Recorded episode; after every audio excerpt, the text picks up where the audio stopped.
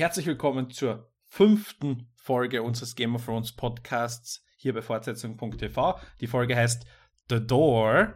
Mein Name ist Harry List. Mit mir wieder dabei der Olaf Schmidt. Hallo. Guten Tag. Letzte Woche der Jens dabei gewesen und der wird äh, wiederkommen. Aber er wird nicht jedes Mal jetzt dabei sein. Wir haben ein, ein, zwei Kommentare bekommen, die sehr glücklich mit ihm waren.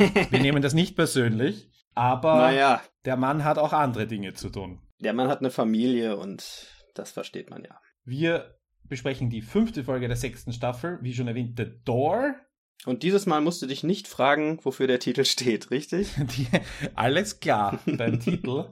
Dazu werden wir kommen und ich werde dann auch noch fürchterlich schimpfen oder mich fürchterlich freuen über das Leid der Synchronbranche mit diesem Titel. Fangen wir an bei der Mauer wieder, wie, wie so oft schon in dieser Staffel, eigentlich jedes Mal. Ich hab, es ist wirklich jedes Mal der Beginn an der Mauer. Sansa trifft auf Littlefinger nach sehr langer Zeit. Hast du das am Wappen gleich erkannt, von nein, wem der Brief ist? Nein, ich habe mich, sie haben das Wappen ja sehr lange gezeigt, ne? Und ich dachte, was ist denn das nochmal für ein Wappen? Ich weiß es nicht. Also ich hätte äh, nur, nur statistisch hätte ich es wahrscheinlich, also ich hätte es sehr wahrscheinlich gefunden, dass es Littlefinger war. Aber ich konnte das Wappen auch nicht. Aber gut, ja, das war halt was für die Superfans. Und sie trifft sich dann mit Littlefinger und der bietet, sagt er halt, dass er jetzt seine, dass er diese Armee, die er da aufgestellt hat in der letzten Folge, dass die jetzt zur Verfügung steht. Mhm. Take it or leave it. Darf ich mal eben, warum glaubst du, dass er nicht zur Mauer direkt gekommen ist, sondern er trifft sich ja außerhalb mit ihr da in Molestown? Hat er da irgendwas zu befürchten, wenn er an die Mauer kommt? Naja, ich weiß nicht, ob er was zu befürchten hätte, aber ich glaube, es ist einfach sein Stil. Wenn, wenn du mit, mit einer Person in einem abgeschlossenen Raum reden kannst, wo du die Bedienungen kontrollierst, ist das besser, als wenn du in ein von, ja, man muss es so sagen, Verbrechern bevölkertes Schloss äh, gehst, wo alle unberechenbar sind. Ne? Das stimmt natürlich. Außerdem ist, ähm, fällt mir jetzt gerade so ein, John ist ja jetzt vielleicht nicht ganz so friedlich wie Sansa. Ähm, sie wird ihm ja erzählt haben, was sie da alles so durchmachen musste, nachdem Littlefinger sie an die Boltons verkauft hat. Da könnte ich mir vorstellen, dass John da ein wenig äh, restriktiver reagieren würde. Das will er bestimmt vermeiden. Aber das ist ja das herrliche, Sansa ist ja A, erwachsener geworden, also oder reifer geworden und lässt sich jetzt, ähm, also hat nicht vergessen. Und zum anderen hat sie ja, das ist sehr schön, dass die nicht direkt zu sehen ist, sondern dass sie erst nachher so einen Schritt vor den Vorhang macht, so in dem Moment, wo Littlefinger direkt seinen Bullshit wieder von sich geben will, kommt Brienne, die die einmal so die einmal so beiläufig so ihren Schwertknauf anfasst. genau. Und da weiß man da sofort, okay, Vorsicht. Aber er wechselt auch, habe ich das Gefühl, sofort die Taktik. Also Natürlich, von, klar. Ja, also es geht dann quasi in eine Wahrheit oder in eine, was wir annehmen, dass es die Wahrheit ist. Und fand ich eine, eine gute Szene. Sie will das aber nicht annehmen und dann ist irgendwie die Diskussion, wie, wie können wir jetzt eine Armee aufstellen? Und jetzt macht sich so eine kleine Gruppe auf aller Hauptcharaktere, inklusive Tormund, Melisandre, Davos, ähm, diese ganzen kleinen Häuser abzuklappern, die da auch schön aufgezählt werden. Und äh, das bekannteste davon ist da so. Haben Sie Haus Mormont erwähnt? Nein, ich glaube nicht. Ich weil das steht hier in diesem Artikel, den ich hier gerade offen habe. Als Buchleser müsste ich die Namen eh alle schon mal gehört haben, aber es ist zu lange her. In der Serie hatte ich jetzt den Eindruck, dass die Namen alle zum ersten Mal fallen. Die kleinen Häuser. Mhm. Und auf den Karten hat man es halt schon gesehen. Also das war jetzt ein bisschen. Ich nehme nicht an, dass die irgendwie eine, oder ich hoffe nicht, dass die irgendwie eine große Rolle spielen. Das wird halt irgendwie so, man wird vielleicht eine Szene sehen bei einem von diesen Häusern oder vielleicht sitzen diese ganzen äh, Lords eh in einem Raum und, und müssen halt überzeugt werden. Oder sie, sie bauen, äh, sie, sie schreiben eine Figur, die quasi äh, irgendwie so der, der, der Anführer der Koalition der kleinen Häuser ist oder sowas. Eine, ein, ein Adliger oder so. Genau. Der dann immer der Wir direkte Ansprechfigur wird. Wir hatten doch auch so eine ähnliche Szene im Vale, kann ich mich erinnern, wo diese, da waren es drei Lords und Ladies, die da so gesessen sind und Sansa hat sie dann überzeugt. Ja äh, sich Belisch anzuschließen oder so. Habe ich noch so dunkle in Erinnerung. Also so ähnlich ja, könnte ja. ich mir das jetzt wieder vorstellen, nur eine Nummer größer. Aber gut, ja. Schauen wir mal, was da kommt.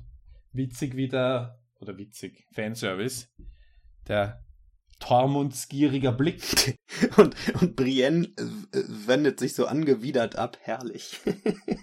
Aber ich finde das ganz notwendig, weil ja offensichtlich die Serie jetzt den Weg geht, dass in jeder Folge irgendwelche wichtigen Figuren äh, getötet werden. Da kann man so ein bisschen ähm, Comic Relief zwischendurch gut gebrauchen.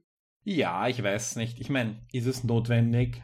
Der Comic Relief oder die Leute umzubringen? Die.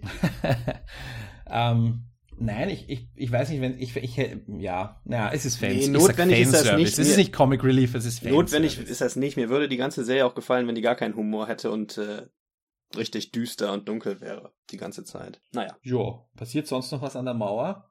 Nö, das äh, war's, denke ich. Gut, hüpfen wir nach, ähm, ach, wie heißt das auf der anderen Seite? Essos. Sorry. Wo, nachdem letzte Woche ja das große Finale ihr gehört hat, äh, diese Woche eher nur so kleine Besprechung unter Freunden. Daenerys mit Jorah und Dario gehen halt getrennte Wege. Gut, ja. Das hatte ich nicht so mitgenommen wie mich offensichtlich. Höre ich jetzt schon aus dem Text raus. Er ist schon so oft von ihr, sie sagt ja, er ist so oft schon weggeschickt worden. Aber es war noch nie so emotional. Ich fand es wirklich traurig und äh, habe mir auch das ein oder andere Tränchen oh. gegönnt an dieser Stelle, ja. Ich war ja von Anfang an ein großer Jorah-Fan, bin es immer noch, aber ja, ich, ich nein, mich hat es nicht so mitgenommen, weil es einfach so mittendrin war. Ich meine, vielleicht habe ich genau da jetzt nicht aufgepasst oder so. so eine, gut, so eine richtige Notwendigkeit für die Figur äh, Jorah es jetzt eigentlich nicht mehr. Ne? Die könnte man jetzt schon rausschreiben. Das würde jetzt der Handlung nichts, nichts ja. tun oder so. Also es, es war auch nicht wirklich notwendig, dass die beiden das immer zu zweit machen. Ne? Also das stimmt auch. Dario ja. und er. Es hätte einer von beiden gereicht oder es hätte einer draufgehen können. Aber dann hätten sie keine Dialoge einbauen können über Schwänze und so. Das ist richtig. Und das geht natürlich nicht. So eine Situation lassen die nicht liegen im, im Writers Room da. Die Frage ist dann noch Grayscale, heißt das, was er da hat, ja, oder? Genau. Die Frage ist halt noch, wie, inwiefern das noch eine Rolle spielt. Und wenn sie jetzt schon so dezidiert sagt, suche die Heilung, das klingt natürlich nach, ähm, also wir hoffen, hoffentlich sehen wir ihn jetzt nicht durch die, äh, wieder durch die Wüste stapfen. Also es könnte sein, dass jetzt irgendein komischer Teil kommt und er landet nächste Folge in Westeros mit einem Schiff und ist, klappert dort alle Meister ab oder so. Aber das würde mich jetzt nicht wundern, weil wir zeitmäßig hier quasi keine Orientierung mehr haben. Das stimmt. Aus dem Bauchhaus würde ich sagen, entweder sehen wir die Figur jetzt eine ganze Zeit nicht mehr wieder und vielleicht irgendwann gegen Schluss der Serie nochmal und dann kommt er zurück und sagt, hier, geheilt, wie sieht das aus? Ich glaube eigentlich, dass ich, ich wollte eigentlich noch eine andere Option, aber mir fällt jetzt gerade selber nicht ein, welches war. Deswegen glaube ich eigentlich, dass das auch das ist, was passiert. Ich glaube nicht, dass wir dem jetzt dabei zusehen, wie er in einem einzelnen Handlungsstrang die, äh, die Kur für eine Krankheit findet, die in dem ganzen Zyklus immer nur so eine Nebenrolle spielt. Und ich glaube auch nicht wichtig für das äh, weitere Geschehen da in Westeros oder Essos ist. Also, aber man hätte ihn ja auch einfach draufgehen lassen können, wenn das sein Ende war und. Das hätte man machen können, ja. Martin vielleicht vorhatte, ihn vielleicht erst in zwei Büchern ähm, umzubringen. Also ich habe keine Ahnung, wie sein Status in den Büchern ist, aber äh, hat, hat er da. Jens, hat Jens letzte Woche erzählt. Die hängen, hängen beide in einem äh, Zeltlager vor den Ta Toren von Marine, glaube ich, herum. Aber er hat diese Krankheit, meine ich. Hat er die auch? Ich glaube nicht. Unter Vorsicht zu genießen. Unsere Kommentatoren können uns gerne belehren. Ich bitte darum. Bravos! Arya kriegt noch immer auf die Fresse. Och, fand ich echt ein bisschen überflüssig, muss ich sagen. Ich Tu mich aber eh immer schwer, wenn so Frauen irgendwelche Schwertkämpfe oder Stockkämpfe oder sowas machen. Ich finde, das ist so für ein männliches Publikum, finde ich einfach überflüssig. Hm, würde ich nicht zustimmen. Ich meine, ja, jetzt geht's ja die nächste Stufe wenigstens. Also ich meine, den Kampf vorher nochmal zu zeigen, sie wird besser. Das, das hat man, glaube ich, schön kontinuierlich gesehen. Ähm, ist okay, dass man das vermittelt. Aber wichtig war eigentlich, dass sie vom Training des Kampfes in, auf eine Mission geschickt wird. Und zwar soll sie eine Schauspielerin umbringen. Und dann sehen wir das ganze Theaterstück. Was, wo ich ehrlich sagen muss, ich habe schon schlechtere Sachen gesehen. Das finde ich auch. Ich fand das ganz lustig. Da finde ich, hatte, das hatte von, von, von Seiten aller Beteiligten auch so einen großen Touch, dass ihnen das wirklich viel Spaß macht, jetzt so ein burleske Stück da aufzuführen. Also Regie, Schauspieler, alles. Das, das passte einfach. Theaterwissenschaftler da draußen sind gerne aufgerufen, Gastbeiträge zu verfassen für uns. Naja, funktional ist das natürlich dafür gewesen, dass Arya äh, nochmal vor Augen geführt wird, wie der Ruf ihrer Familie so ist. Und ich vermute doch schwer, dass, naja, dass jetzt doch wieder ein paar Rachegedanken in ihr hochgekommen sind, wenn sie die wirklich alle vergessen haben sollte in der Zwischenzeit. Mhm. Also ich könnte mir durchaus vorstellen, dass sie die äh, Ausbildung jetzt durchzieht da bei denen. Vielleicht geheuchelt, weiß ich nicht. Und dann die Fähigkeiten benutzt, um sich irgendwie an noch ein paar Leutchen in Westeros zu rächen später. Und was wir auch hören, ist so die Backstory der Faceless Man. Oh ja. Wo ich halt auch sagen muss, das ist ein sehr, sehr marodes äh, Weltbild, was die hier haben. Zum einen geht es irgendwie um Gerechtigkeit. Das waren Sklaven, die ihre sich befreit haben, also so ein bisschen Spartacus-Story. Ähm, und dann aber einfach zu Söldnern geworden sind und für Geld de facto alles machen ohne Moral. Ja, so scheint's. Also das ist ein bisschen fand ich jetzt merkwürdig, weil das in zwei Sätzen zu erklären, im Buch wird dem vielleicht mehr Raum gegeben, weiß ich nicht. Aber das in hier, so wie das hier präsentiert wird, fände ich es dann gut und nachvollziehbar, wenn Arya zweifelt und sich noch ein Rest von Humanität bewahrt hat. Und sie sagt es ja auch, ich bringe die jetzt um, weil die jüngere Schauspielerin sie wahrscheinlich dafür bezahlt hat. Und ist das jetzt, ist das jetzt ihre, ihre Aufgabe, in die Theaterwelt einzugreifen? Sollte sie nicht wenn schon, dann irgendwelche ungerechten Könige umbringen mit den Fähigkeiten, die sie gerade lernt. Möglich wäre auch, dass sie sich diesem Theater jetzt irgendwie anschließt als Helfer oder so. Und die ziehen, ziehen dann halt weiter nach Westeros oder so. Dann ist sie natürlich mit ihrer Ausbildung noch nicht fertig. Sie folgt dem Ruf des Theaters, wie so viele ja. junge Mädchen. Aber es wäre für mich doch schön, wenn der Handlungsstrang sich irgendwie mal ein bisschen mehr den anderen wieder annähern würde. Es ist doch sehr außen vor, so. Seit, dem, seit der Begegnung mit Brienne, oder? Ja, hat kann sie, man so sagen. Hat ja. sie den Dingsbums Trant noch gesehen und das war's dann. Ne? Mhm. Also seitdem ist sie völlig isoliert. Ja. Da ist, ja, wir wollen ja. Ich meine jetzt bei, bei Khaleesi und so, da weiß man ja zumindest, dass die äh, Aspirationen hat, nach Westeros wieder zu gehen. Also da ist die Handlung ja zumindest irgendwie mit der mit der Haupthandlung, ich nenne es jetzt mal Haupthandlung, verknüpft. Bei mhm. Aria liegt das alles ganz offen brach und man weiß überhaupt nicht, in welche Richtung sich das entwickeln wird. Vor allem, die hatte das Ziel ja auch mit ihrer Kill-List. Genau. Aber die ist ja, spielt ja schon ewig keine Rolle mehr, oder? Naja, letzte Folge hatten wir sie ja mal kurz, in ihrer ganz verkürzten Version. Da haben wir ja auch noch drüber gesprochen. Ja, eh, aber ich habe das, für mich war das so eine, die Kill-List sollst du beiseite legen. Ah. Weil jemand, ja, das, der ja. No One ist, kann auch keine Feinde haben. Und quasi so eine Art, äh, nicht Vergebung, aber zumindest Vergessen deines vorigen Lebens. Ja, ja das, das stimmt, das, das leuchtet ein. Und wenn sie jetzt hier quasi konfrontiert wird und sie soll, Cersei steht ja auf ihrer Liste und sie soll jetzt die Schauspielerin von Cersei umbringen, also dann, was du vorher gesagt hast, dass jetzt irgendwelche Rachegelüste wieder hochkommen, also quasi die, die Versuchung äh, begegnet ihr. Und da ist halt dann die Frage, ja, scheidet sie vielleicht schon früher aus ihrer Ausbildung aus und macht sich auf den Weg zurück. Gute, mhm. Guter Einwand. Also das haben die natürlich taktisch genau deswegen gemacht, um zu sehen, wie sehr sie noch in ihrer Vergangenheit hängt, ihr jetzt diesen Auftrag da zu geben. Das ist schon eine Prüfung für sie. Interessant auch, wie das, ähm, das ist ja sehr weit weg, wie diese Theatergruppe, dieses Stück, dass das immer noch aufgeführt wird, das muss ja auch schon Monate, wenn nicht sogar Jahre her sein. Also wie das wandert, wie Informationen wandern innerhalb der, der Welt. Ja, ich fand das auch sehr interessant, dass sie ähm, in, in der Theatergruppe halt wissen, wie die Leute aussehen. Dass Sansa rote Haare hat zum Beispiel. Das, äh, ist schon so, dass sich diese Geschichten dann irgendwie im Volk so ähm, ver ver verteilen, umgehen. Sogar bei den Lannisters war das ja quasi Familienmerkmal per se. Ja, bei den Lannisters ist nicht so schwer, okay, ja. Ja. Naja, gut. Schauen wir mal, ob das Theaterstück eine Fortsetzung erfährt nächste Woche. Dann sind wir gehen wir gleich weiter noch, machen wir noch Marine, damit wir in Essos wieder fertig sind. Schnell wieder weg. Schnell, schnell. schnell das Schiff nehmen.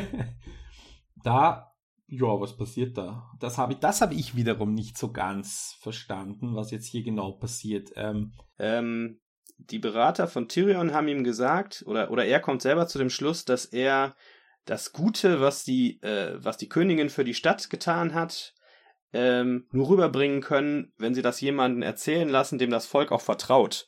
Und diesen neuen Herrschern, Tyrion und so, vertraut halt niemand. Mhm. Und da wir ja in der vorletzten Folge, glaube ich, gelernt haben, dass diese Lord of Light Religion sich in der Stadt sehr rasant verbreitet, holen sie sich eine Priesterin von diesem Orden. Ja, und ich vermute, das Ziel ist, der, die quasi so ins Team zu holen und dass die das dann quasi als äh, Pressesprecherin dem Volk dann vermittelt.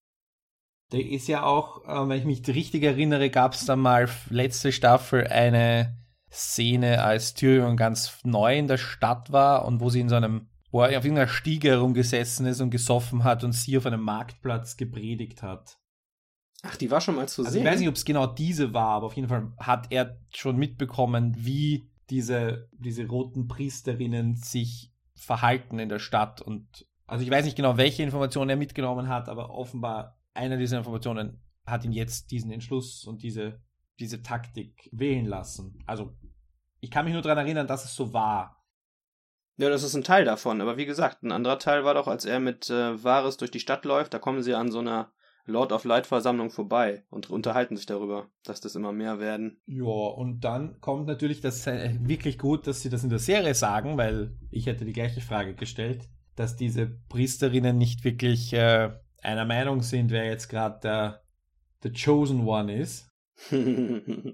und jetzt sagt diese halt, Daenerys wäre die einzig wahre und sowieso. Mhm. Also mal schauen. Ob Außerdem weiß sie noch ein paar Sachen aus Wahres Kindheit. Der ist ja am Anfang sehr skeptisch. Das mhm. fand ich ein bisschen, das passt, finde ich, nicht so richtig zu der Figur Wahres, wie, wie, wie wir die bisher gesehen skeptisch haben. Skeptisch sein? Nein, nein, nein. Dass, dass er jetzt am Schluss plötzlich denkt, ja stimmt, da ist ja doch was dran. Die weiß ja alles aus meiner Kindheit. Hm, das passt nicht zu Wahres, finde ich. Er weiß ja auch alles von allen. Also gerade er sollte wissen, wie leicht es ist, Informationen zu kriegen, wenn man gut vernetzt ist. Also. Aber die Art von Informationen, die sie ihm da gegeben hat, hm, hm. hm. naja. Ist ja nur eine Szene gewesen. Wir müssen gucken, wie das weitergeht. Aber generell finde ich immer alle Szenen gut, in denen Tyrion und äh, Varys zusammen auftreten. Das finde ich äh, funktioniert sehr gut. Das ist richtig. Diesmal hat es wirklich wieder gut funktioniert. Jo. Muss ich kurz nachdenken, was kommt als nächstes? Iron Islands. Yay. Bin ein bisschen enttäuscht. Ich bin echt ein bisschen enttäuscht, muss ich ganz ehrlich sagen. Ich äh, hatte mich ja schon äußerst äh, kritisch gegen den kompletten Handlungsstrang schon mal geäußert. Aber jetzt in der Serie fand ich den eigentlich doch ganz gut bisher, aber das ist mir echt zu sehr drüber weggehuscht. Oh, so, Wahl, fertig, nächster. Und wir klauen nebenbei noch die Schiffe. Na, Moment, Tschüssi. Moment, da muss ich jetzt eindeutig widersprechen. Ich finde nämlich, dass hier jetzt ordentlich was weitergeht. Und zwar nicht nur für die Iron Islands, sondern für die Gesamtsituation. Da ist ein neuer Leader, ein neuer König im Game of Thrones, okay, gut, der hohe Ambitionen hat und auch einen konkreten Plan, wie er durch die richtigen Bündnisse diese hohen Ambitionen erreichen will. Und wir haben ja schon ewig spekuliert, wie kommt Daenerys zu ihren Schiffen. Und jetzt haben wir einen konkreten Hinweis, nicht nur theoretische Überlegungen, es könnten die oder die sein. Es könnte die, die Iron Bank sein, die ihr die Schiffe gibt. Es könnten diese oder jene sein. Nein, wir wissen konkret, da gibt es jemanden, der möchte ihr diese Schiffe geben. Der hat vielleicht sogar schon mit ihr geredet vorher, mit ihr verhandelt. Vielleicht ist das schon ein ausgemachter Deal. Ähm, das heißt, ja, aber das macht die Szene per se für mich trotzdem nicht besser. Die, ja, die, ob die Szene jetzt von Leuten, die wir nicht kennen, ein Charakter, den wir zum ersten Mal tatsächlich sehen, von dem wir genau eine einzige Handlung gesehen haben, nämlich den Mord an seinem Bruder und bisherigen König und dem leichten Größenwahn, er wäre der Drowned God, ist ja klar, die, dass der nicht so sorgfältig äh, jetzt da ist. Und die anderen beiden, Yara und Theon, ja, okay. Sie, sie, sie ist die logische Königin und sie sagt das auch. Und dann ist halt die Männergesellschaft dort noch nicht so weit, eine Frau äh, die tatsächlich die beste Wahl wäre, zur Königin zu machen. Noch nicht einmal als ihr Bruder, den sie, egal was sie von ihm halten, vermutlich ihr noch vorgezogen hätten, sagt, sie ist die, die logische Königin. Insofern, ich verstehe jetzt, wenn du sagst, äh, äh, hat mich jetzt nicht so vom Hocker gerissen, die Szene, aber äh, mir ist das, wie gesagt, ein wenig zu, zu drüber hinweggehuscht. Dieses, also dieses, dieses Kingsmood-Ding nimmt im Buch viel Raum ein. Das muss jetzt in der Serie nicht sein, weil es auch teilweise langatmig wird. Aber so ein bisschen mehr Diskussion hätte ich mir schon gewünscht. Und äh, mein Hauptproblem ist halt die zweite Hälfte der Szene, dass sie dann einfach so, während gefühlt 15 verschiedene Leute an der Küste rumstehen und aufs Wasser gucken können, äh, da irgendwie die halbe Flotte klauen und abhauen. Finde ich vollkommen schwachsinnig. Naja. Nehme ich jetzt mal so hin. Wir wollen, ich will ja, dass diese Scheißschiffe sich endlich nach Westeros bewegen. Das habe ich ja schon zigmal gesagt. Äh, also jetzt erstmal nach Essos, Entschuldigung. Ja, aber die, die Hälfte der Schiffe, ähm, und es ist eine ganz ordentliche Flotte, die sich da bewegt, ist jetzt tatsächlich die Frage, was tun Yara und Theon? Also ich glaube, wir können die jetzt als Zweier-Führungsgespann irgendwie betrachten. Schließen die sie sich Greyjoys. Schließen sie sich jetzt eventuell John an und den Starks, weil sie von ihren eigenen Leuten verraten wurden? Oder also die haben jetzt irgendwie keine anderen Optionen. Also da wird es spannend und ich meine, die Starks sind ja gerade auf der Suche nach, nach Verbündeten und können eine Flotte von zumindest einem halben Heer, ein paar tausend Leute gut brauchen. Das wäre wahrscheinlich eine Option. Die zweite Option ist, sie tun das, was er vorhatte, nur halt früher. Sie segeln nach Essos und schließen sich den Ares an. Halte ich für unwahrscheinlich. Ja, und viel mehr Möglichkeiten stehen noch nicht, am, äh, stehen noch nicht zur Verfügung, oder? Habe ich was übersehen? Nee, würde ich so ähnlich sehen. Ich äh, habe keine Ahnung, wo die beiden hinwollen. Ich äh, kann da auch nicht spekulieren. Ich halte es für keine gute Idee, an deren Stelle sich mit äh, John zu treffen. Das würde ich an deren Stelle lassen. Aber sonst. Na gut, obwohl Sansa hat ihm ja quasi vergeben und Sansa hat ja schon einen Einfluss jetzt. Aber ob John das so lustig findet, diese ganzen Geschichten da, die in Winterfell gelaufen sind, hm, ich weiß nicht. Aber ich fand es auf jeden Fall, wie gesagt, für mich war es, da geht was weiter. Das muss Weiter geht's definitiv. Also da bin ich jetzt wirklich vielleicht aus der Buchleserperspektive ein bisschen. Also das eine Problem ist, das hatte Jens letzte Woche auch schon mal angesprochen, die nehmen da zwei Figuren und äh, kombinieren die in eine. Euron sind eigentlich zwei Buchfiguren mhm. in einem plötzlich.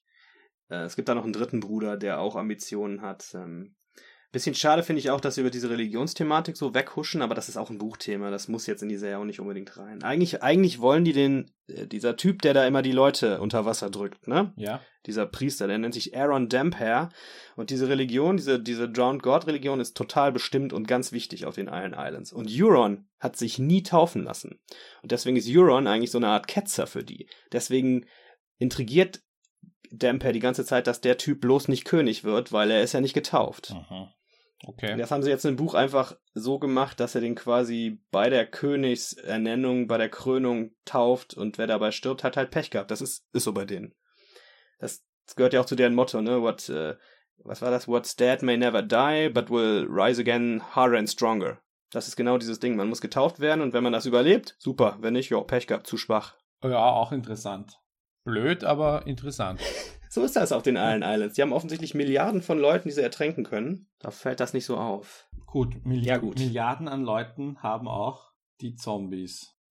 Ja, und die haben wirklich viele Leute dieses Mal. Interessant zuerst die Schöpfungsgeschichte vom Night King. Das ja. Äh, ist ja insofern spannend, weil die Children of the Forest, die jetzt auf der Seite der Menschen sind, oder zumindest auf der Seite von Brandon, die also den Night King geschaffen hat, haben, der dann halt alle anderen geschaffen hat, äh, um sich gegen die Menschen zur Wehr zu setzen, weil die Menschen sich wieder nicht gehalten haben. Das habe ich eh schon mal gesagt. Mit Menschen Verträge schließen in der Fantasy-Welt immer schlecht, immer schlechte Idee. also insofern kommt quasi ihr eigene, äh, ihr eigenes Geschöpf zurück. So ein bisschen Frankenstein-mäßig, ja, ja. Die Frage ist, warum? Ich meine, warum? Ich meine, wir sind hier doch sehr weit im Norden. Also der Night King orientiert sich überhaupt nicht an die Mauer und in den Süden, sondern zuerst diese Children of the Forest erledigen. Hat er Angst vor denen? Hat er Angst vor Bran? Äh, ich glaube, die Children of the Forest sind gar nicht mehr so wichtig für den. Es geht wirklich nur um diesen letzten Greenseer, weil der offensichtlich und die Fähigkeit wird ja jetzt in der Folge dann noch weitergegeben an Bran. Mhm. Äh, das scheint ganz wichtig zu sein. Noch in Zukunft. Und bisher konnten, also sie sitzen da in dieser Höhle, die irgendwie so ein Layout war. Ja, die ist halt unter diesem riesigen Baum, ne? Da hm. die ganzen Wurzeln wachsen ja unten. Und jetzt können sie dort hinein. Richtig. Weil Bran sich in seiner Vision dummerweise von dem Night King hat anfassen lassen. Teenager.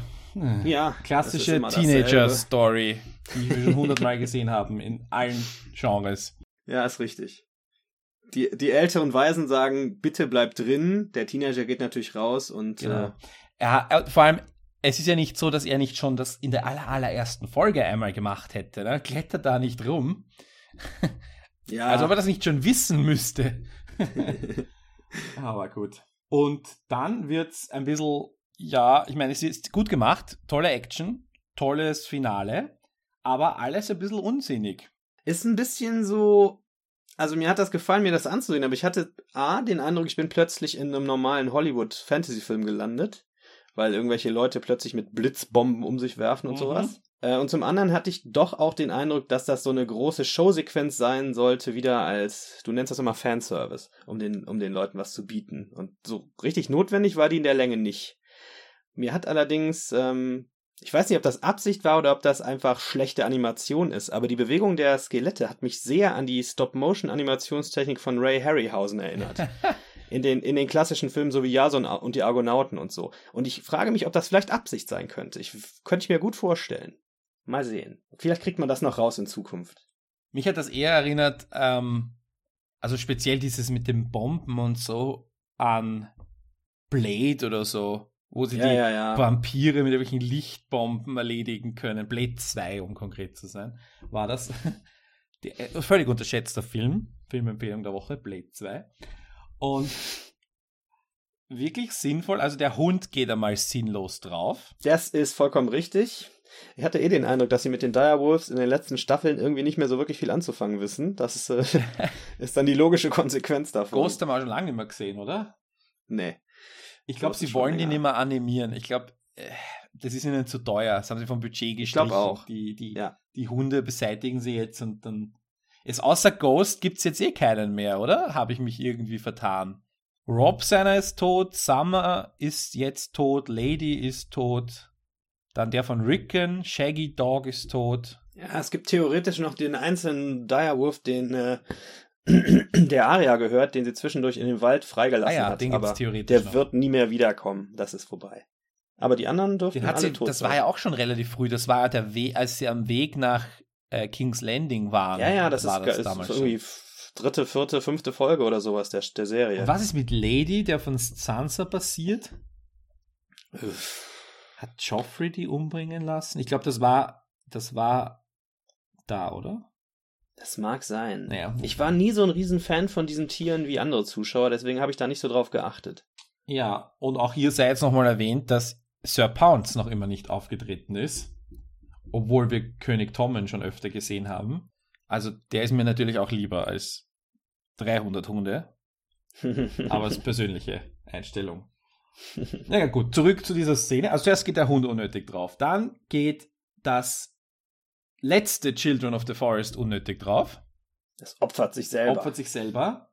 Leaf heißt das übrigens. Leaf. Bla Blatt. Aha, ah, die haben alle Namen oder heißt, heißen alle so. Oder heißt also meine Untertitelspur hat gestern behauptet, dass das Leaf heißt, deswegen glaube ich das. Das kam aber in der Folge davor auch schon mal tatsächlich irgendwann. Okay. Und dann, okay, wie soll man das, wie soll man das er steht, hier steht sogar Leaf Sacrifices. Er steht sogar hier in diesen schönen Zusammenfassung, die ich hier offen habe. Dann opfert sich noch Hodor, beziehungsweise wird geopfert oder nicht. das ist seine. Und da hast du jetzt also gesagt, du kennst dich nicht ganz aus, was hier passiert. Ja, ich, ich weiß nicht, ich verstehe nicht so richtig, wie Bran zum, das ist dieses Zeitreiseparadoxon, was ich ja. so oft habe mit. Das ist dieses, es gibt definitiv die gleichzeitig stattfindenden zwei, was ist es, Galaxien oder zwei, zwei Zeitspuren nebeneinander, Universen. offenbar. Und in, die, die sind halt einfach offenbar zeitversetzt und was man, und Brain ist offenbar in der Lage, unsichtbar zu wechseln und was er in dem einen tut, hat Auswirkungen auf das andere. Ja, genau so scheint es zu sein. Und das macht für mich keinen Sinn, wenn du in der jetzt äh, Zeitpunkt X jetzt in die Vergangenheit reist, um da etwas zu ändern. Wie kann das zum Zeitpunkt deiner Geburt, die in der noch weiteren Vergangenheit liegt, eintreten? Ich verstehe das einfach nicht. Sowas. Ich nehme das immer so hin. Das ist ja auch eine schöne Idee, muss ich ehrlich sagen. Auch diese ganze äh, Hodor-Erklärung dann. Aber so richtig verstehen tue ich es nicht. Es gab ja schon die Spekulationen, dass ähm, Hodor zu Hodor wird, weil Bran in der Ver ja, ja, also die Spekulation gab es ja, die das, hat sich quasi bewahrheitet. Eine schöne Szene, die war auch sehr schön auf so einen Höhepunkt hingeschrieben. Man merkte das ja auch mit Musikunterstützung und genau. äh, Ton wurde rausgenommen allmählich und sowas. Ja. Das ist schon. Und die Frage Wie lange ist. hast du gebraucht, bis du es erkannt hast? So, ich habe es äh, mit meinem Mitbewohner gemeinsam geschaut, du kannst ihn fragen. Ich habe es genau in dem Moment gesagt, wo sie das erste Mal Hold the Door gesagt hat. Habe ich mir gedacht, ach du Scheiße, sie machen jetzt nicht aus Hold the Door, Hodor. Nein. Das ist einfach zu offensichtlich gewesen, fand ich auch. Hatten man vielleicht ein bisschen zu sehr rausgezögert für unsere etwas ähm, langsameren Zuschauer, sage ich mal. Es war ein schöner Moment. Also du musst ja nicht mit seinem letzten, in der letzten Umstellung von Hodor zu Hodor, musst du ja nicht erkennen, was eigentlich passiert. Ist, du weißt ja, wenn du es 30 Sekunden vorher weißt, finde ich das jetzt nicht so tragisch und das ist ein schönes Ende äh, für diesen coolen Charakter, ja, der auch mhm. ein sicher ein Fanliebling war. Oh ja, ich habe viele äh, bestürzte Meldungen im Netz gelesen. Das scheint die Leute, mich hat's nicht so sehr getoucht. Ich fand's eine schöne Szene, aber ich kann ohne Hodor leben. Und ich meine, es sind jetzt, es haben sich quasi drei, also der Hund, das Leaf Child und Hodor haben sich geopfert für nix, weil die sind durch die Tür wieder durch. Und, und jetzt ich mein, sind sie alleine in einer Eiswüste umgeben von Zombies. Genau. Das wird toll. spannend. Also rein, rein logisch macht das überhaupt keinen Sinn, dass sie nicht auch in zehn Minuten tot sind. Ja, und sie sind jetzt, jetzt zieht das Mädchen den inzwischen immer größer werdenden, äh, bewegungsunfähigen Mann auf einer nicht wirklich tollen, nicht einmal auf Rädern, oder? Das Ding hat nicht mal Räder. Nee, ist so eine Art äh, aus, aus Ästen zusammengehauene Bahre, die so ja. hinter sich hergeschleift genau, super, wird. toll. Also eigentlich Handlung vorbei. Aber Räder im Eis sind wahrscheinlich auch scheiße. Ja, wie auch immer. Handlung vorbei. eigentlich. ja. Auf Deutsch heißt die Folge Das, das Tor, Tor habe ich gehört. Das Tor. Ich habe reingeguckt auf Deutsch und es heißt. Da bin ich gespannt. Es heißt Halte das Tor. Und wie wird dann aus H-Dor Hodor? Nix. Es ist, sie, sie schummeln sich drüber. Also okay. der Synchronsprecher schummelt sich drüber. Es, sie sagen wirklich fast bis zum Schluss, halte das so, so, ich, man muss jetzt nicht darauf herumreiten, dass ein Tor und eine Tür zwei völlig verschiedene Dinge sind. Ja. Und ja. das, was wir hier gesehen haben, eindeutig eine Tür war. Ja. In allen Definitionen, die es gibt. Aber hier sieht man mal so richtig, richtig, richtig, wie das Synchronisieren einfach nicht funktioniert. Mhm. Ich habe dann irgendwie diese zehn Minuten vorher gesehen und, und es ist mir echt, es hat mir die Eier zusammengezogen, wie schlimm das ist. ich habe, ich, ich muss ehrlich dazu sagen, ich habe seit seit meiner, seit ich die Schule abgeschlossen habe, glaube ich, nichts mehr bewusst auf Deutsch geschaut, außer wenn ich so durchzappe oder so. Und mich dem einfach komplett entfernt. Und für mich klingt das so dermaßen fremd, und dann heißen die auch noch Brun und was weiß ich, was sie noch für so, so richtig das Ganze auch noch auf schön auf Deutsch ausgesprochen haben. Und wenn ich dann eine deutsche Kritik habe ich jetzt irgendwo gelesen und dann steht da wieder John Schnee. Oh mein Gott. Aber der Hund heißt Summer. Ha? Der Hund heißt Summer, nicht Summer. Warum heißt der Hund dann nicht einfach Sommer? Eben. Was ist das für Quatsch also wieder? Ich mein, das kann ich vielleicht in der Action irgendwie falsch verstanden haben oder so. Also der Vielleicht heißt er eh Sommer. Aber in ja. der Szene habe ich, ich bilde mir ein, Summer verstanden zu haben. Wie auch immer. What the fuck? Ich würde jetzt, jetzt gerne ausführen, aber das führt für unseren Podcast wirklich zu weit. Ja, dann machen wir jetzt Bonusrunde, weil wir haben jetzt eh, liebe Hörer, vielen Dank, schaut nächste Woche wieder rein und wir machen jetzt extra, extra Stunde Schimpfen über Synchronisation. Aus, unter Ausschluss der Öffentlichkeit. Und wer, wer, wer, wer sagt, dass ich mag aber Deutsch, der soll jetzt bitte abdrehen. Vielen Dank fürs Zuhören. Bis nächste Woche bei Blood Tschüss. of My Blood. Wir haben keine Jingle für dazwischen. Nee. wir müssen uns schnell, der Jens muss uns was komponieren. Also bitte, du wolltest. Ja, ich, ähm, also ich, mir geht es ja ganz genau wie dir. Ich äh, habe eigentlich nur noch Kontakt mit Synchronfassungen, wenn ich mich ganz selten mal in ein Kino bewege und nirgendwo eine Originalversion sehen kann. Und ich brauche jedes Mal, also bestimmt eine Viertelstunde oder 20 Minuten, bis ich mich dran gewöhnt habe und das nicht als total fremdartig und aufgesetzt und finde und ich ich spreche halt auch sehr gut Englisch. Ich höre die Synchronfehler schon dadurch. ich höre die Formulierung, die die im Deutschen sagen und denke, ah, ich weiß genau, wie die englische Formulierung aussieht, das ist aber eine falsche Übersetzung, weil es eine Redewendung ist. Und sowas. Furchtbar. Furchtbar. Und es ist auch, man muss jetzt mal objektiv sagen. Ich meine, ich verstehe ja, wenn Leute sagen, mein Englisch ist nicht so gut, was natürlich meistens nicht stimmt. Die Leute unterschätzen sich massiv und es ist auch eine massive Übungsfrage. Weil als ich Absolut. aus der Schule mit, mit 19 aus der Schule raus war, war mein Englisch auch nicht so gut, wie es jetzt ist. Und ich muss ehrlich sagen, mein Englisch ist wesentlich besser geworden dadurch, dass ich eine bewusste Entscheidung getroffen habe, wenn ich eine DVD einlege, die englische Tonspur auszuwählen. Und Englisch mit englischen Untertiteln ist so das absolut Beste, um sich zu verbessern. Und es dauert vielleicht ein paar Wochen, sich umzustellen, aber es ist es absolut wert. Und objektiv betrachtet muss man sagen, dass in diesem Synchronisationsprozess, wenn die Amerikaner bei der Produktion dieser Serie nehmen sie den Ton am Set auf, in den meisten Fällen, in den meisten Szenen. Das heißt, man kann das Knirschen vom Schnee gar nicht trennen oder vom was auch immer sie drauf gehen, das, das Geräusch der Kleidung und so weiter, kann man gar nicht trennen von der Stimme. Das ist unmöglich. Und diese ja. Kombination ist quasi, ähm, es ist nicht immer echt, weil natürlich werden noch andere Sachen dazu gemischt, so wie Wind, Heulen und sowas. Es war natürlich dort kein echter Schneesturm, sondern man hat irgendeinen Weißfilter drüber gelegt und was auch immer. Und die Schneeflocken sind natürlich auch digital.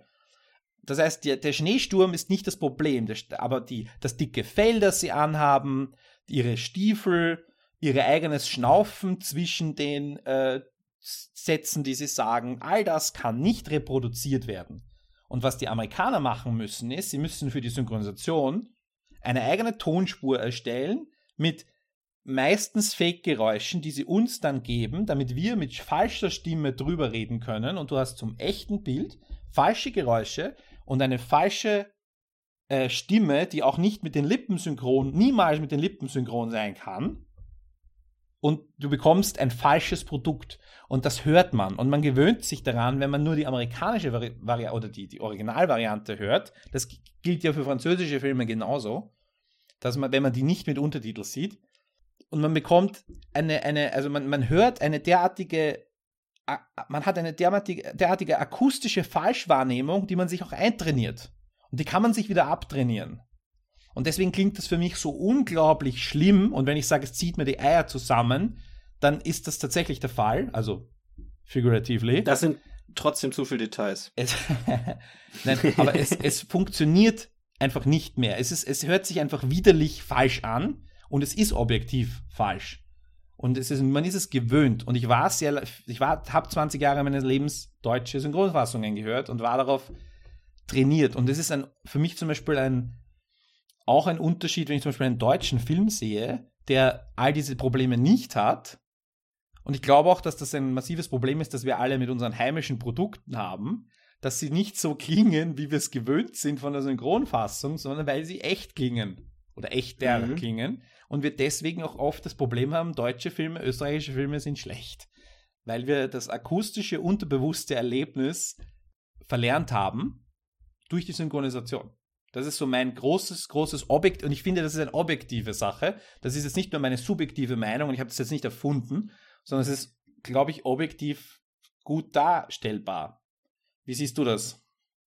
Ich äh, finde die Theorie sehr interessant, dass wir ähm, gelernt haben, äh, durch die Synchronisation so eine gewisse Art von ähm, Sounddesign äh, als Standard zu haben und dass dann vielleicht dadurch auch die negative Wahrnehmung von deutschen und österreichischen Produktionen kommen. Finde ich wirklich ganz spannend. Also in den anderen Punkten alles, da kann ich dir natürlich nur voll 100% zustimmen. Fand ich jetzt auch sehr interessant, was du erzählt hast über die Tonspur mit den Fake-Geräuschen. Ich habe mich, hab mich immer gefragt, wie machen die das überhaupt? Ob es irgendwie, ob die die in Deutschland erst rausschneiden müssen, die englischen Dialoge oder die Originaldialoge. Das äh, weiß ich ja jetzt. das, wird, das wird mitgeschickt vom Studio, das die Tonmischung ja. macht. Die machen ein zweites, ich habe jetzt vergessen, wie das heißt, das hat einen eigenen Namen. Und dieses Band mit den Geräuschen, wo keine Stimme dabei ist, die, die, die rekonstruieren das quasi noch einmal. Und der mhm. Schneesturm ist natürlich der gleiche, weil der ist ja in der Originalversion auch schon falsch. Ja. Aber die Geräusche vom Fell, der wird, das werden auch weniger. Logischerweise, wenn ich jetzt quasi als Tonmeister noch ein zweites, eine zweite Tonmischung machen muss, und die auch nur für irgendeinen Sekundärmarkt wie Deutschland, wo halt synchronisiert wird oder im deutschsprachigen Raum, dass dieses Ding auch weniger Qualität hat, weil ich eventuell weniger Mühe da hinein investiere, ist auch fast klar. Oder ist zumindest mhm. zu erwarten. Ja, das sind wir denn hier im deutschsprachigen Raum der größte äh, Markt für Synchronisationen weltweit? Könnte ich mir doch vorstellen. Glaube ich schon. Ich weiß jetzt nicht, wie das mit den anderen Ländern ausschaut. Von Russland weiß man ja, oder vom, überhaupt vom osteuropäischen Raum, dass die anders synchronisieren. Indem ja äh, wie ein, einer oder wenige Sprecher einfach drüber sprechen. Ja, Polski Lektor habe ich mal einen schönen Film, äh, äh der sich zufällig dezentral auf meiner Festplatte gefunden hat, angesehen. Das war schön. Genau. Also das ist aber eine andere Kultur der Synchronisation und das ist auch eine viel billigere Kultur. Aber ich könnte mir vorstellen, wenn man damit aufwächst im, im osteuropäischen Raum, dass man das dann gewohnt ist. Und dann gibt es halt viele Länder, ja. die das sich aus Marktgröße nie leisten konnten. Und Skandinavien oder auch die Balkanländer, äh, ich kann mich erinnern, im Urlaub äh, in Kroatien immer äh, Friends auf, mit, auf Englisch mit kroatischen Untertiteln gesehen zu haben. Ähm, und das funktioniert. Und ich will jetzt, ich habe jetzt keinen Beweis dafür, dass diese Länder besser Englisch sprechen oder höhere Englisch- und Fremdsprachenkompetenz generell haben. Also ich meine, dass die skandinavischen Schulsysteme generell ein bisschen besser funktionieren, mag auch dazu beitragen und nicht nur der Medienkonsum. Aber äh, ja, also. Ähm, einen richtigen Beweis im wissenschaftlichen Sinne habe ich auch nicht, aber ich ähm, beschäftige mich ja viel mit, äh, mit, mit Rockmusik und, und Metal und so. Und die skandinavischen Bands, die sprechen echt mal ein deutlich flüssigeres Englisch, auch ein idiomatischeres Englisch mit schönen runden Redewendungen als wir. Das ist einfach ja. so, weil die den ganzen Tag Englisch gucken können, wenn sie wollen. Genau. Und die Märkte sind ja noch kleiner. Also ich meine, weil die skandinavischen Sprachen unterscheiden sich ja, also mehr oder weniger deutlich. Und das heißt, da ist gar kein flüssiger Markt irgendwie vorhanden. Aber für den Deut der deutsche Markt ist dann doch relativ groß. Das sind dann doch 100 Millionen Menschen. Mhm. Und das, da zahlt sich das dann schon aus. Aber so eine Synchronfassung kostet doch relativ wenig Geld. Und teilweise wird es dann halt wirklich besonders absurd. Ich nenne da immer mein Lieblingsbeispiel, weil wir auch gerade amerikanischen Wahlkampf haben, passt das ganz gut aus den Simpsons. Da gibt es eine Folge, wo Ralph äh, irgendwie zum großen Politikstar wird. Und beide Parteien wollen ihn als Kandidaten aufstellen, die Demokraten und die Republikaner. Und da ist dieser dumme Ralph Wiggum, ja, steht vor seiner Haustür und vor seiner, vor seiner Tür stehen diese zwei Gruppen mit ihren Schildern und sagen, wir wollen Ralph, wir wollen Ralph für uns. Und sein Vater, der Polizeichef, steht hinter ihm und sagt, Ralphie, es ist ganz einfach, Du musst dich äh, äh, brauchst dich nur entscheiden zwischen einem, zwischen einem Affen und einem Elefanten. Und das macht insofern keinen Sinn, weil die zwei Parteien in den USA haben als Wappentiere einen Elefanten, die Republikaner, und einen Esel, die Demokraten. Das heißt, das macht schon mal keinen Sinn. Und habe ich mir überlegt, wie kann so ein Fehler entstehen? Haben wir das Original angeschaut und er sagt eindeutig Donkey und dann habe ich mir gedacht, na gut, Donkey und Monkey, das könnte man eventuell, da könnte eventuell ein Tippfehler passiert sein oder so. Aber solche Dinge passieren. Ja, ja. und wir schätzen also ja die ja Simpsons genau für solche Details. Und ich meine, wer das jetzt nicht gewusst hat, dass, oder wer sich diese Folge mal angeschaut hat und sich gewundert hat, warum, warum ist das Argument von Chief Wiggum, du brauchst dich nur zwischen zwei Tieren zu entscheiden, weil es ist eigentlich eh wurscht, ähm, warum sagt er das? Und es ergibt auf Deutsch überhaupt keinen Sinn. Um das jetzt vielleicht noch mal ein bisschen Richtung Game of Thrones zurückzudrehen, problematisch ist dabei natürlich auch, dass die jetzt diesen unglaublich großen Zeitdruck haben. Ähm, ich empfinde Synchros aus den 80ern als besser als Synchros von heute, weil die halt nicht einen Tag, äh, nachdem sie die englische, die englische Originalfolge auf dem Tisch haben mussten, äh, schon eine deutsche Fassung raushauen. Also die wir ein bisschen länger haben, die Folge, aber ne, verstehst, was ich meine. Es ist ja doch sehr, sehr zeitknapp geworden alles. Und so hört sich's auch an, finde ich. Das stimmt. Und es wird auch von Leuten, die Synchronisation befürworten, immer wieder ins Feld geführt als Pro-Argument. Das ist absolut richtig. Und ich schätze die ganzen Terence Hill, Bud Spencer, Arnold Schwarzenegger Filme auch unglaublich für ihre Synchronfassungen und auch ein, äh, wie heißt der Synchronsprecher von Harrison Ford, hat auch großartige Dinge mit, mit all diesen Harrison Ford-Figuren gemacht. Aber das waren halt von vor 30, 40 Jahren, wo das tatsächlich möglich war. Und wo auch die sprachliche Verbreitung, also die, das, die, die Verbreitung von Englisch noch nicht so groß war. Mhm. Speziell in, in der Zielgruppe von Game of Thrones. Weil die Zielgruppe von Game of Thrones, das sind eindeutig jüngere Menschen, Menschen unter 40. Mhm. Und diese Gruppe spricht ein dermaßen gutes Englisch durch die Bank. Und wir reden hier nicht von irgendwelchen komplexen Finanzfilmen oder so. Oder von irgendeiner schweren Michael Moore-Dokumentation über das amerikanische Gesundheitssystem oder sowas. Ja, technisches ja. Englisch ist ja nochmal ein ganz anderer äh, Punkt, das ist ja klar, das verstehen wir ja teilweise auch nicht. Sondern wir reden hier in, von einer Fantasy-Welt in, in, mit, mit Fantasienamen, die dann auch noch eingedeutscht werden und wirklich King's Landing und wie heißt's? Königsmund? Königsmund. Oh mein Gott! Ich, also einfach nur, wenn das, ich das anhöre, es klingt einfach. Ich find's nicht so schön. Inzwischen bin ich der Meinung, wenn sie es wirklich konsequent betrieben hätten, fände ich's okay. Aber John Schnee, das geht nicht. Das geht einfach nicht. Dann nennt ihn bitte Hannes Schnee oder was weiß ich. Aber nicht eine Kombination aus Deutsch und Englisch im gleichen Namen. Furchtbar. Ja. Und auch so Sachen wie also man hat einfach nur Probleme. Mein cooler Onkel Charlie, Two and a Half Man. Das ist abs Das war der deutsche Titel davon? Mein cooler Onkel Charlie. Und dann starb der Charlie. Und ist, also, ja, schön. Also ich meine, das ist. Die Rolle heißt doch, heißt der denn wenigstens Charlie in der Serie? Ja, ja er heißt schon Charlie Harper, das haben sie nicht geändert. Okay. Aber in dem Moment, wo er, äh, wo er stirbt, heißt es nicht mein cooler Onkel Walden. Und es gibt ja auch ähm, ein schönes Lieblingsbeispiel von mir. Es gibt einen Horrorfilm aus den 90ern von dem Mumie-Regisseur Steven Sommer, der heißt bei uns Octalus. Eigentlich heißt dieser Film Deep Rising, ist ein Horrorfilm, geht um so einen äh, Vergnügungsdampfer, was von so einer Kreatur angegriffen wird. Dieses Wort Octalus fällt in dem ganzen Film kein einziges Mal. Man weiß nicht, was das sein soll. Es ist auch ein Fantasiewort, ja, was sich dann schon die deutsche Titelgebung ausgedacht hat. Warum? Ich verstehe sowas nicht aber ja, wie, bei den 80er Jahren Sachen haben wir ja auch sehr oft deutsche Titel, also wirkliche deutsche. Oh ja. Die, die unglaubliche Entführung der verrückten Mrs. Stone und so heißt eigentlich Ruthless People. Genau. Solche Sachen. Äh. Oder Hitchcocks Rope heißt Cocktail für eine Leiche, was ja, nicht unpassend ist, aber es hat trotzdem nichts mit dem Originaltitel ja, zu tun. Aber ja. andererseits ein Film, der Seil heißt, hm, Bisschen unspektakulär. Habe ich mich aber auch gedacht, habe ich mich auch gefragt, als ich den Titel zum ersten Mal im Original gelesen habe, dachte ich, Rope. Und die Leute sind echt in einen Film gegangen, der Rope hieß. Okay. Genau.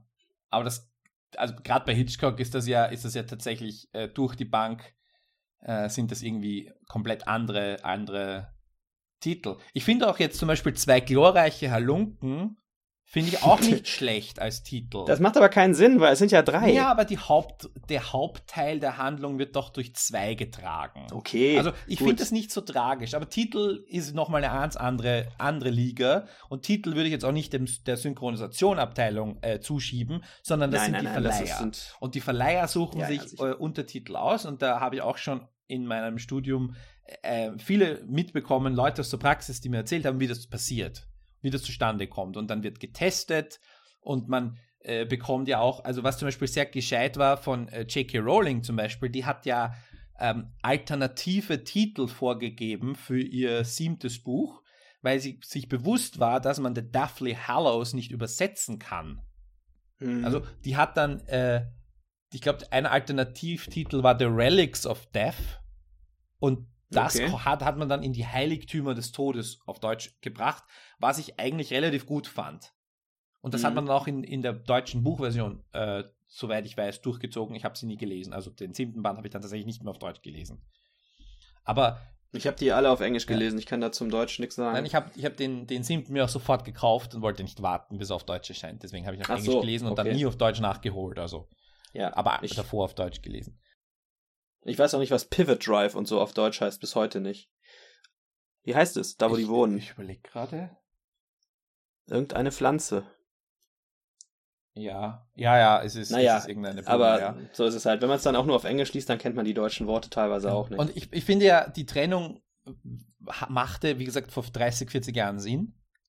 Aber gerade Eigennamen, ja, Sirius Schwarz, sagt Rufus Beck im, im Hörspiel, erstes, erstes Kapitel habe ich mir das Motorrad vom jungen Sirius Schwarz ausgeborgt. Im zweiten, im dritten Teil, wo dann Sirius Black vorkommt, sagt das dann nicht mehr. Und das sind diese inkohärent, äh, inkohärenten Sachen, wo man sich einfach nicht rausreden kann. Das ist ein Fehler, den man vorher nicht weiß, nicht wissen kann.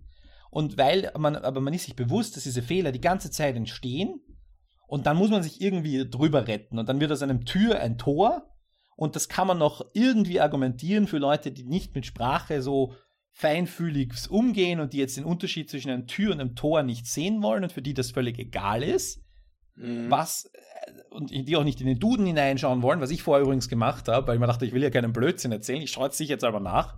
Und Tor wird eindeutig definiert als etwas anderes als eine Tür. Und ja, ist tragisch. Und es ist leider eine ziemliche gespaltene äh, Diskussion. Also es gibt immer so einen immensen äh, Hass möchte ich nicht sagen, aber es gibt keine, es gibt irgendwie keinen, keinen Mittelbereich, auf den man sich irgendwie einigen könnte. Es gibt immer nur mehr, mehr, mehr Argumente gegen die Synchronisation. Leute sterben. Leute müssen mhm. ersetzt werden. Leute, dann gibt es Positivbeispiele, wie Leute einen sehr guten Job machen, wie Anke Engelke bei den Simpsons wieder. Ähm, aber jetzt ist ja schon wieder jemand gestorben. Äh, nämlich wieder der deutsche Synchronsprecher vom, vom Humor ist doch gestorben, wenn ich mich jetzt nicht irre. Ja. Also ich habe noch keine Ahnung, wer den jetzt ersetzt. Und äh, das heißt, du hast dann schon zwei Stimmen umgestellt. wenn, wenn du jetzt zwei Simpsons-Folgen nebeneinander laufen hast, die äh, hast du ein Problem. Nicht, und im Fernsehprogramm mhm. hattest du das Problem, also es gab einen Öst es gibt einen österreichischen Privatsender, der, glaube ich, zehn Folgen äh, Two and a Half Man am Tag gespielt hat in verschiedenen Rotationen. Und da stand dann im Fernsehprogramm Two and a Half Man, Two and a Half Man, mein Cola Onkel Charlie, mein Cola Onkel Charlie, Two and a Half Man, Two and a Half Man, mein Cola Onkel Charlie, mein Cola Onkel Charlie. Und ich meine, was soll das? Da. Und das ist, und man kann jetzt drüber hinwegsehen, ja, das ist jetzt nicht so tragisch und so weiter, aber David Duchovnys Sprecher wollte jetzt nicht oder konnte man, wollte man sich jetzt nicht leisten. Ja, und das hat die Leute enorm aufgeregt. Das konnte man ja überall ja, lesen. Der hat selbstbewusst gesagt, ich, ich möchte ein bisschen mehr Geld. Ich weiß, was ich wert bin. Ich weiß. Aber im Endeffekt, die Leute haben sich kurz aufgeregt, aber damit war die Diskussion wieder vorbei. Ja, das ist natürlich auch immer schwierig, ähm, so althergebrachte Verhaltensweisen dann plötzlich zu ändern. Das Argument wird ja immer vorgeschoben, dass das so anstrengend sei, Untertitel zu lesen, aber das ist einfach, wie du eben auch gesagt hast, eine Gewöhnungssache. Man muss das einfach trainieren. Ich gucke da kurz hin auf die Untertitel. Man muss es nicht trainieren. Trainieren ist schon wieder anstrengend. Wenn jemand sagt, ich muss ja, etwas gut. trainieren, das will ich gar nicht. Es ist wirklich eine Gewöhnungssache. Ich glaube aber Tut trotzdem, einfach. dass das für Leute, die ähm, die nur Synchros bisher gesehen haben, erstmal anstrengend ist, sich auf Untertitel einzulassen. Das glaube ich schon.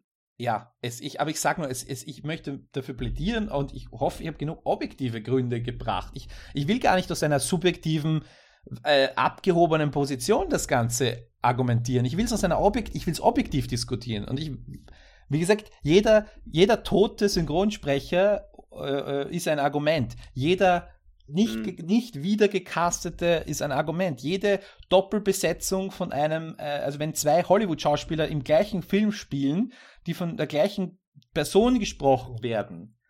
Äh, Beispiel Andreas Fröhlich ist die Synchronstimme von Edward Norton und John Cusack.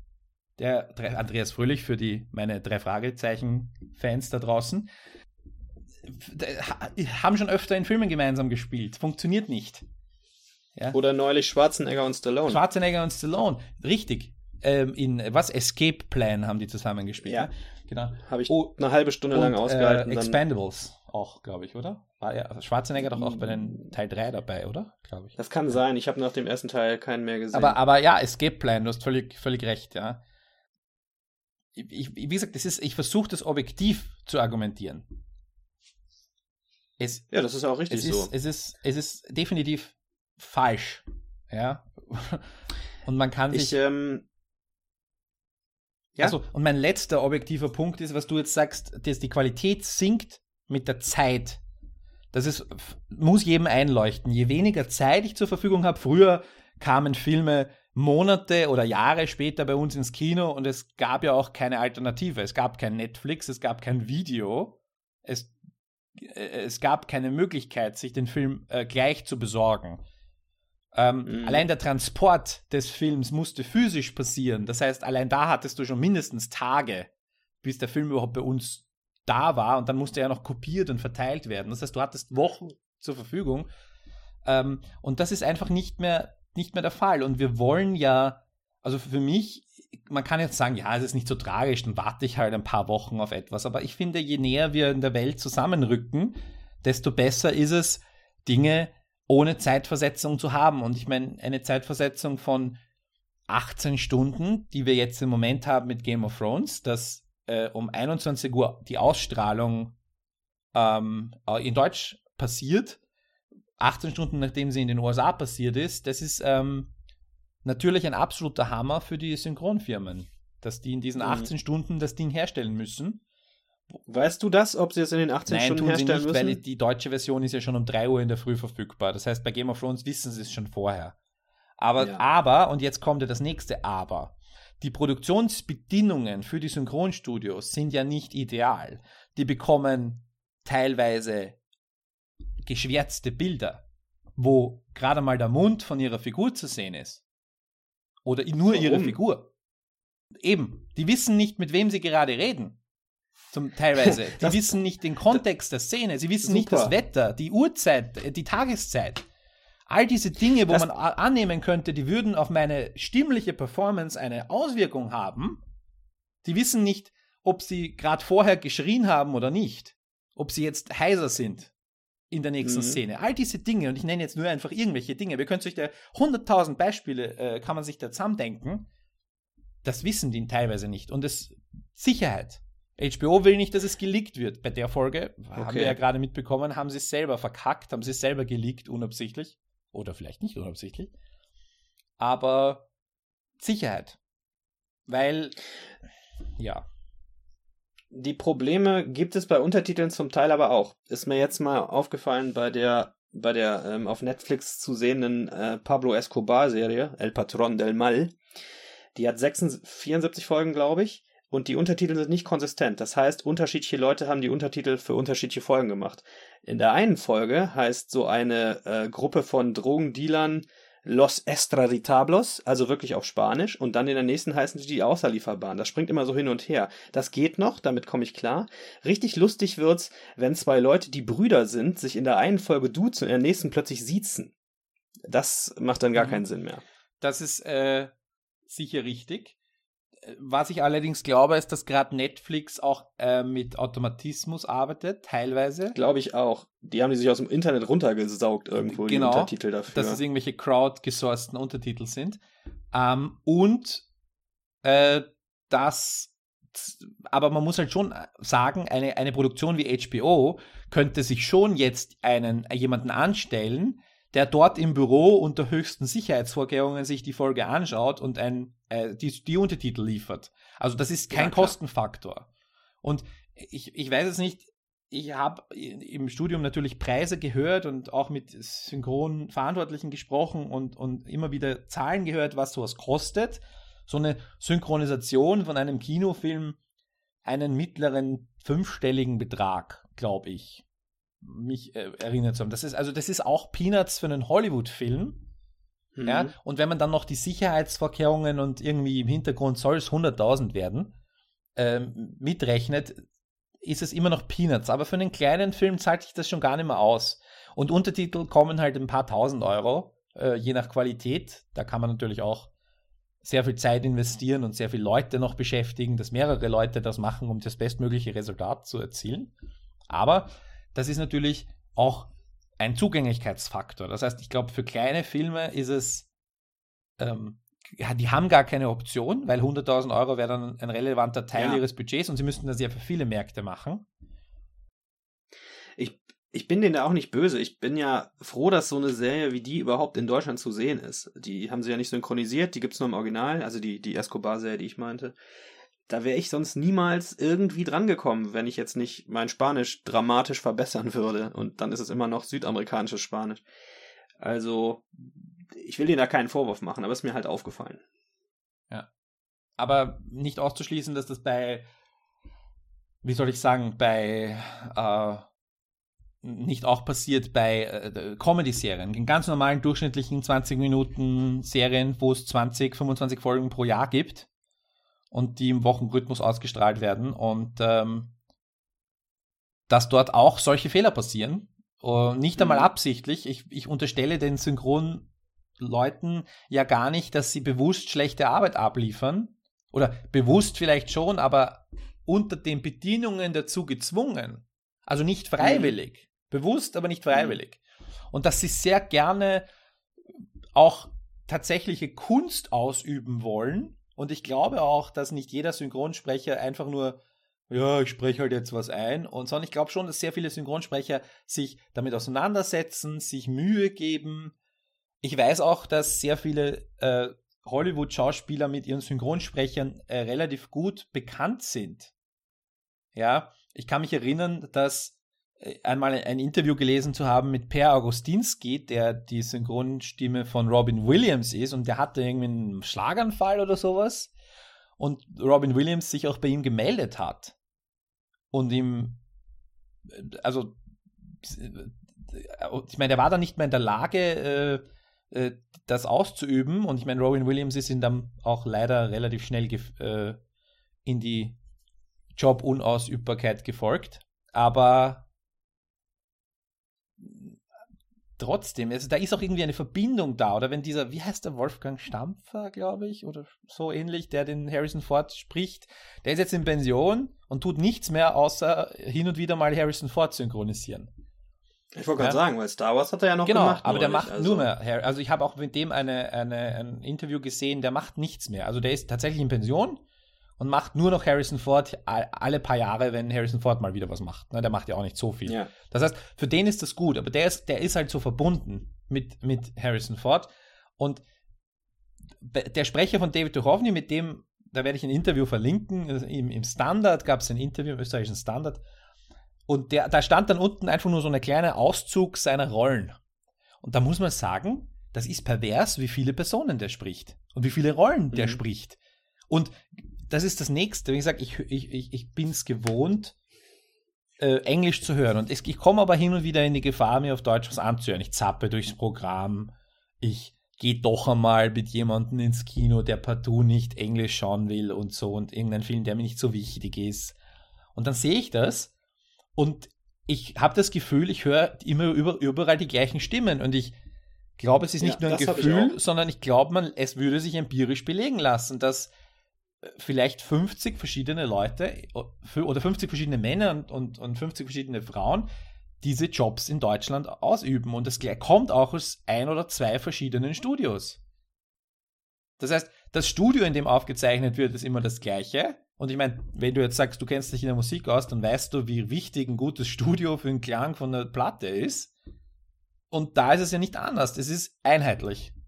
Absolut einheitlich. Und mir gefällt das nicht. Und jetzt haben wir hier in Game of Thrones, um vielleicht jetzt den Bogen zurückzuspannen, gesehen, wie absurd das nicht funktioniert. Da ist ein Witz oder ein, ein, ein, ein, ein, eine Spielerei, die 20 Jahre lang in the making war. Seit 20 Jahren wurde dieses, dieser, das vorbereitet. Ich glaube nicht, dass sich Martin das aus dem Hintern gezogen hat. Ich könnte mir vorstellen, dass er das vielleicht nicht von Anfang an, aber irgendwie sich, sich vorbereitet hat. Und es funktioniert plötzlich nicht. Nach ich weiß nicht wie viel Büchern und nach sechs, äh, fünfeinhalb Staffeln Serie funktioniert es nicht. Und was die Synchronsprecher nicht machen können, oder Synchronmacher äh, nicht machen können, ist, sie können nicht das Rad der Zeit zurückdrehen und Hoda einen anderen Namen geben auf Hatü. Weil er müsste eigentlich Hatü heißen. Ja, gut, dass uns das erspart geblieben ja. ist. Dann lieber eine Szene, wo es nicht funktioniert. Naja, aber die Serie hätte mit Johns Schnee und Hartü genauso funktioniert, oder? Also wahrscheinlich schon. Es ja. klingt jetzt absurd, weil wir es nicht letzten Endes ist das ein genau. Letzten Endes ist das nur ein Name. Du hast dich daran gewöhnt, wenn du den viermal gehört hast. Also. Aber konsequenterweise hätte er Hartü heißen müssen. Und äh, George, George R. R. Martin hätte von Anfang an sagen müssen, was die Sache ist, aber das kann er natürlich nicht, weil er nicht das verraten kann. Mhm. Und da ist dieses massive Problem. Zeit Entwicklung. und das technische Problem, das wir ganz am Anfang schon erwähnt hatten. Also das ist. Da muss ich aber ehrlich auch sagen, da wirst du dich als Autor ja im Normalfall wahrscheinlich auch hinsetzen oder hinstellen und sagen, das ist nicht mein Problem. Mein Problem ist die literarische Adaption, um den Rest müsst ihr euch kümmern. Also die, das literarische Werk, nicht die Adaption. Hätte ich. Und George R. R. Martin ist ja eh, wenn man den so sieht, der wirkt ja so, ach, pff, ja, vielleicht schreibe ich mal wieder ein paar Zeilen, aber ich gehe jetzt erstmal essen. Die nächsten sechs Jahre was wir Mitteleuropäer im deutschsprachigen Raum, wir bekommen seit eben, seit Hollywood so den Deckel drauf hält auf, auf Sicherheit und so weiter und seit der Digitalisierung äh, immer schlechtere Qualität. Und wir mhm. zahlen aber nicht weniger an der Kinokasse. Ich finde auch zum Beispiel, ich meine 100.000, wenn ich gesagt habe, 100.000 sind nicht besonders viel für einen großen Kinoblockbuster, ist, sind das wirklich Portokasse. Ja, ähm, und natürlich würde sich das nicht auszahlen, ähm, mein Kinoticket, da wo ich auf Englisch schaue und diese, diese Kosten nicht drin sind, relevant äh, zu verbilligen, weil das einfach nicht äh, von der Größenordnung nicht, nicht möglich ist. Aber eigentlich zahle ich auch wieder objektiv, aber nicht messbar, zu viel fürs Ticket. Oder mehr fürs mhm. Ticket. Oder quersubventioniere die deutsche Synchronfassung, äh, quersubventioniere etwas, was schlecht ist objektiv schlecht ist oder schlechter ist als das Original. Und das ist halt auch so eine, also ich meine, das ist eine absolut philosophische Frage. Ich, wie gesagt, man kann das nicht messen, weil die, der, der Euro-Bereich zu klein ist. Aber, wie gesagt, ich möchte hier wirklich niemanden verdammen, der sagt, ich möchte, äh, ich kann kein Englisch, die Leute gibt's. Und ich finde das auch nicht verwerflich, überhaupt nicht. Dann, und, und du sollst doch die Möglichkeit haben einer Synchronisation. Ich möchte aber, dass du die bestmögliche Synchronisation hast und dass du auch von einem Kunstwerk, Film und Serie den gleichen Genuss hast wie ich oder zumindest den nahezu bestmöglichen Genuss hast und, und auch an der Kunst dich erfreuen kannst. Und die Kunst steckt auch in der Sprache und in den Dialogen. Richtig. Und in der Aussprache, weil die Aussprache ist ein Teil vom Schauspiel. Dialekte. Und das fällt dann in, mhm. in der Synchronfassung halt komplett unter den Tisch. Aber noch gar nicht gesagt. Dialekte. Weg. Ja, genau, Dialekte, die im Deutschen ja dann immer, wird ja alles Hochdeutsch einsynchronisiert, mhm. das ist teilweise. Ja. Genau. Also, würde mich interessieren, was die Leute da draußen sagen. Was ich auch oft höre, ist anstrengend. Aber nein, es ist, es ist nicht anstrengend, es ist eine wirklich Gewöhnungssache. Und ich will heimkommen und will mich nicht noch mit Fremdsprachen auseinandersetzen, wenn ich mich nach der Arbeit auf die Couch setze.